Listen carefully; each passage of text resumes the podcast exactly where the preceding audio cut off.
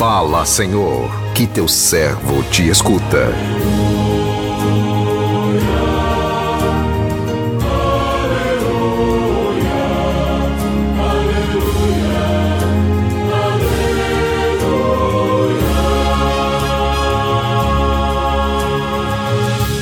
O Senhor esteja convosco, Ele está no meio de nós.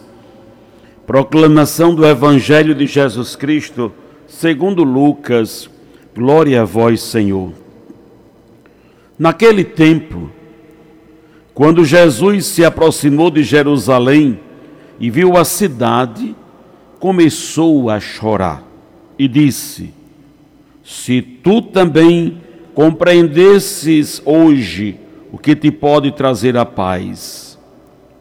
Agora, porém, isso está escondido aos teus olhos. Dias virão em que os inimigos farão trincheiras contra ti e te cercarão de todos os lados. Eles esmagarão a ti e a teus filhos, e não deixarão em ti pedra sobre pedra, porque tu não reconhecestes o tempo em que fostes visitada. Palavra da salvação, glória a vós, Senhor.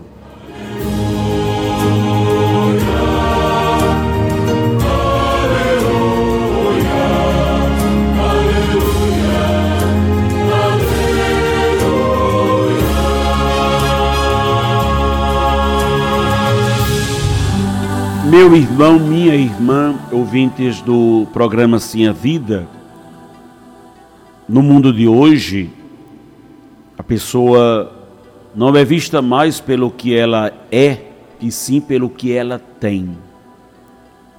E o homem, na sua insensatez, despreza os valores do reino, buscando sua felicidade fora do plano de Deus. Ter poder e o prazer o aliena, dando-lhes uma falsa alegria, uma alegria ilusória que mascara a pior de todas as doenças da humanidade, a indiferença ao amor de Deus. A pior doença da humanidade hoje é a indiferença ao amor de Deus. E mesmo com tantas respostas ingratas a este amor sem limites, Deus não desiste do humano, ele não se cansa de esperar pela nossa conversão. O sonho de Deus é que todos nós sejamos felizes.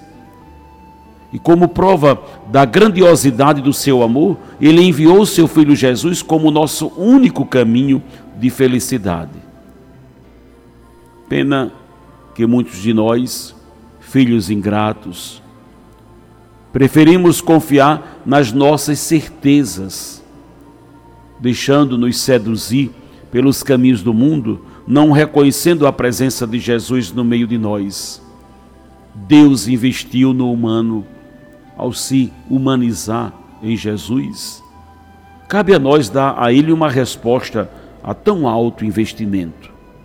Como filhos e filhas amadas de Deus, não podemos deixar que a sociedade, na sua ambição de poder, nos imponha modelos de vida que fuja à verdade do Evangelho.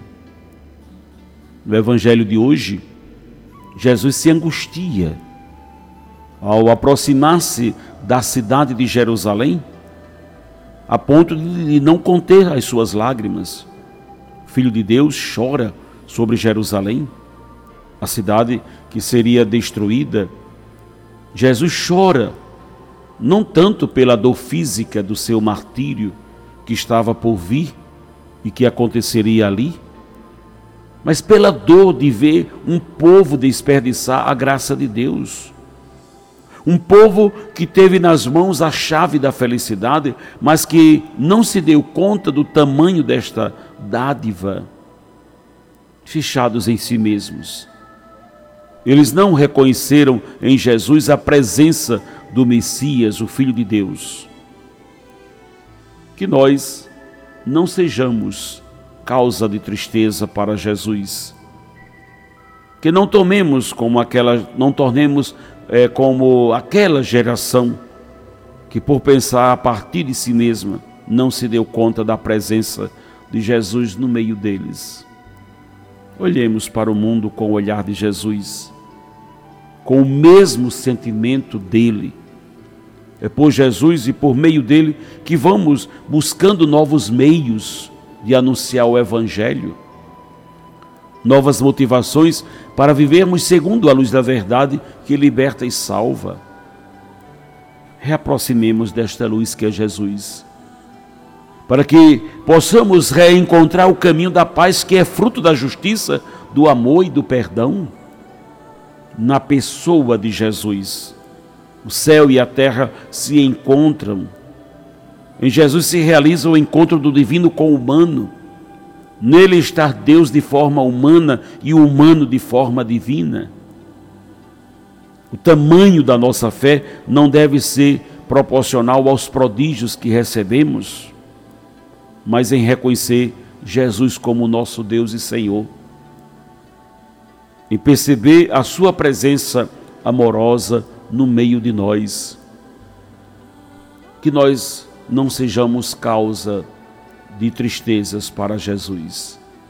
Que o Senhor nos abençoe. Amém.